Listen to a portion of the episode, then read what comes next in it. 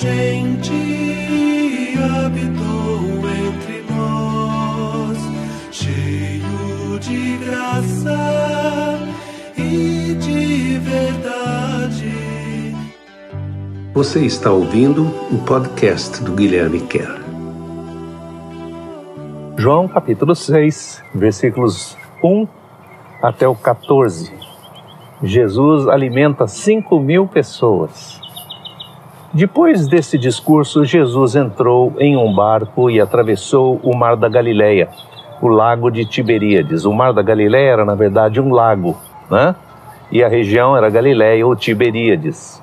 Um número enorme de pessoas resolveu segui-lo por causa dos muitos milagres que viram especialmente as curas dos doentes.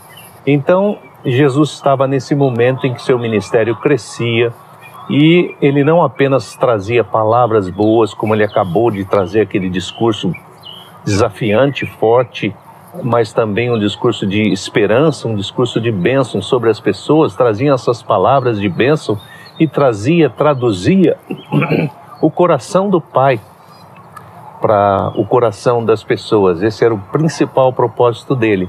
Mas ele não fazia apenas isso de trazer palavras, ele trazia também a sua presença, que era uma presença cativante, uma presença amorosa, uma presença que revelava a paternidade do pai, revelava a verdadeira identidade do que significa ser um filho e revelava para o coração das pessoas como elas podiam também ser filhas e filhos de Deus. Então, a, ele trazia a cura das pessoas, quando as pessoas estavam com doenças, com limitações físicas ou emocionais.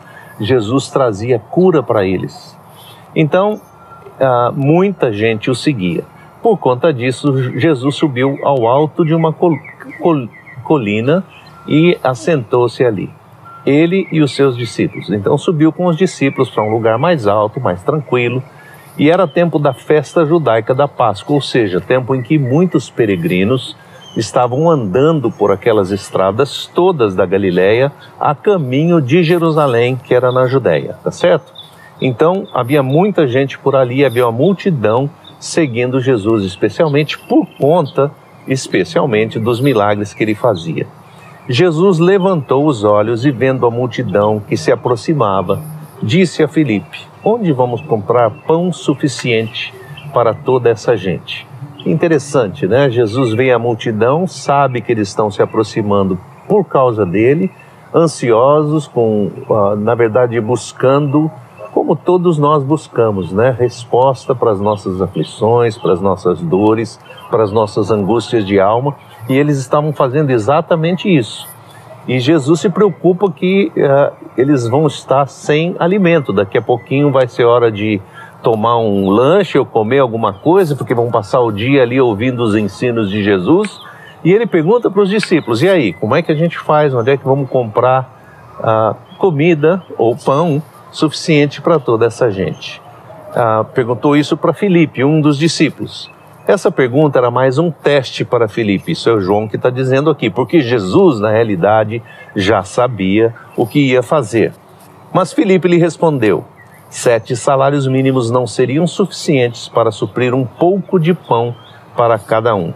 Então ele tinha uma mente ágil e ele logo pensou: olha, se a gente tivesse sete salários mínimos, mesmo assim, não daria para comprar senão um pouquinho para cada pessoa. Nessa altura, André, que também era discípulo e irmão de Simão Pedro, deu uma outra sugestão. André disse assim: Tem um garoto aqui com a gente que trouxe cinco pães de cevada e dois peixes pequenos, mas não sei como poderia alimentar um grupo tão grande de pessoas. Então veja bem a diferença, eu queria só ressaltar isso aqui como primeira lição para nós, embora esse trecho tenha tantas lições preciosas, mas essa diferença de perspectiva entre Felipe e André, porque revela um pouquinho do coração de cada um, da maneira como a gente observa a vida ou da maneira como a gente resolve problemas, né? Como que a gente resolve uma situação concreta que é trazida para nós. Jesus trouxe uma situação concreta. Tem uma multidão aqui, veio por nossa causa, estão aqui por nossa causa e nós precisamos suprir alguma coisa para eles comerem. Resposta de Felipe, uma resposta teórica, uma resposta muito mais, ah, vamos dizer assim, uma hipótese. Se a gente por acaso tivesse o dinheiro, mesmo assim não seria suficiente em vista do número de pessoas, ou seja, não dá. A resposta é intelectual, é teórica e é, na verdade, a resposta não. A resposta de André é uma resposta prática, mas não é uma resposta suficiente. Ele, ele simplesmente diz: olha, ele não oferece uma hipótese, ele não oferece, olha, se a gente tivesse falado, nós temos, e o que temos é isso aqui ele traz para Jesus aquilo que eles têm. Na verdade, não eram nem os discípulos que tinham aqueles cinco pães e dois peixes, era um garotinho, provavelmente fruto de uma mãe precavida, de uma mãe preocupada, que quando o garoto saiu de casa falou: Eu quero ver o Messias, eu quero seguir o Messias, eu quero ouvir o que ele está falando, quero ouvir os seus ensinos. A mãe deve ter falado: Olha, leva um, leva um lanchinho aí para você, leva uns pãezinhos, leva uns peixes para você comer na hora que bater a fome. E o garotinho tinha um pouquinho de lanche para si mesmo, provavelmente. E André trouxe do garotinho para Jesus aquilo que lhe foi oferecido. Veja bem, uma, uma resposta é você oferecer aquilo que você não tem. Eu, eu tenho uma boa hipótese de como isso pode não acontecer e nada acontece de fato. A outra resposta é a resposta prática. Isso é o que eu tenho, isso é o que eu posso trazer. Só não é suficiente. André não fala isso. Ele pergunta, ele fala como isso pode suprir tanta gente. Mas quem estava fazendo o milagre não era André, era Jesus. Disse Jesus: peçam às pessoas que se assentem no chão. Como o lugar era todo gramado, eles pediram que todos se assentassem. Um grupo enorme, umas 5 mil pessoas. Veja bem, são cinco pães, são 5 mil pessoas. É um pãozinho para cada mil. Então Jesus pegou os pães e, depois de agradecer ao Pai, começou a reparti-los entre todos. Jesus pega aquilo que é oferecido. Então veja bem, veja bem o que é o milagre. É Jesus pegar aquilo que nós lhe oferecemos, do tamanho que tem, não maior do que era, mas cinco pães e dois peixes, e levar, levantar as mãos para Deus e dizer: Senhor, obrigado por aquilo que nós temos, por aquilo que o Senhor nos deu para esta refeição. E na medida em que ele começa a quebrar os pães ou partir os pães e os peixes e repartir com a multidão, os peixes e os pães vão se multiplicando de uma maneira milagrosa. Fez a mesma coisa com os peixes, dando para cada um quanto quisesse comer. ainda deu sem, sem limitação, sem dizer assim: olha, como tem pouco hoje, gente, pega só meio pedacinho, tá? E reparte com seu amigo aí. Não, pode comer à vontade quanto você quiser. Quando todos tinham comido à vontade, disse aos discípulos: Agora recolham todos os pedaços que sobraram dessa refeição, para que não haja desperdício.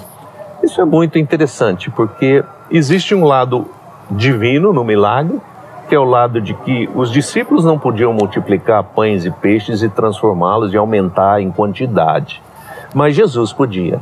Mas os discípulos podiam fazer a outra parte, que era organizar sentar o pessoal todo pela relva, dividir em grupos menores e depois sair cada um dos discípulos servindo a estes grupos, levando para cada um pães e peixes conforme Jesus ia lhes dando. E também, depois que acabaram de comer e todo mundo estava saciado, satisfeito, ninguém com necessidade mais, Jesus ainda diz para eles: agora voltem e recolham os pedaços que sobraram. Por quê? Porque ele não podia fazer outro milagre amanhã? Claro que podia mas é porque também havia o lado aí humano, o nosso lado de responsabilidade. Não joguem fora, não deixem, não, não, não deixem haver desperdício. Peguem, porque na próxima virada do ponteiro, na próxima esquina, no próximo vilarejo, pode haver alguém com necessidade, com fome, ou outra, outro número de pessoas nos seguindo e precisando comer. Então, guardem isso. Também há alguma coisa aqui, um, um pouco de de, do significado de doze, né? Doze são as tribos de Israel. O governo de Deus no Antigo Testamento deveria ser através dos doze patriarcas de Israel. No Novo Testamento são doze os apóstolos de Jesus. Para cada um desses apóstolos, uma cesta cheia de pão e peixe. Doze cestas, que é o número da perfeição, o número do governo, o número da provisão de Deus, não é? Então, um, uma cesta para cada um. Acho que para cada um lembrar, olha, você duvidou? Então, para você não duvidar mais, tem uma cestinha aí para você carregar só daquilo que sobrou. Fizeram o que Jesus mandou, recolheram doze cestas cheias de pedaços, tudo que sobrou dos cinco pães de cevada, depois de todos terem comido à vontade. E todos viram este milagre e ficaram admirados, dizendo: Esse deve ser mesmo o profeta que seria enviado por Deus ao mundo. Então, o resultado do milagre, como sempre é para ser, é revelar quem é a pessoa de Jesus, tá bom? Então, que seja assim na sua vida, que Deus faça milagre, que você ofereça para Ele aquilo que você tem e que você veja Ele multiplicar e fazer coisas que você jamais imaginou, tá bem?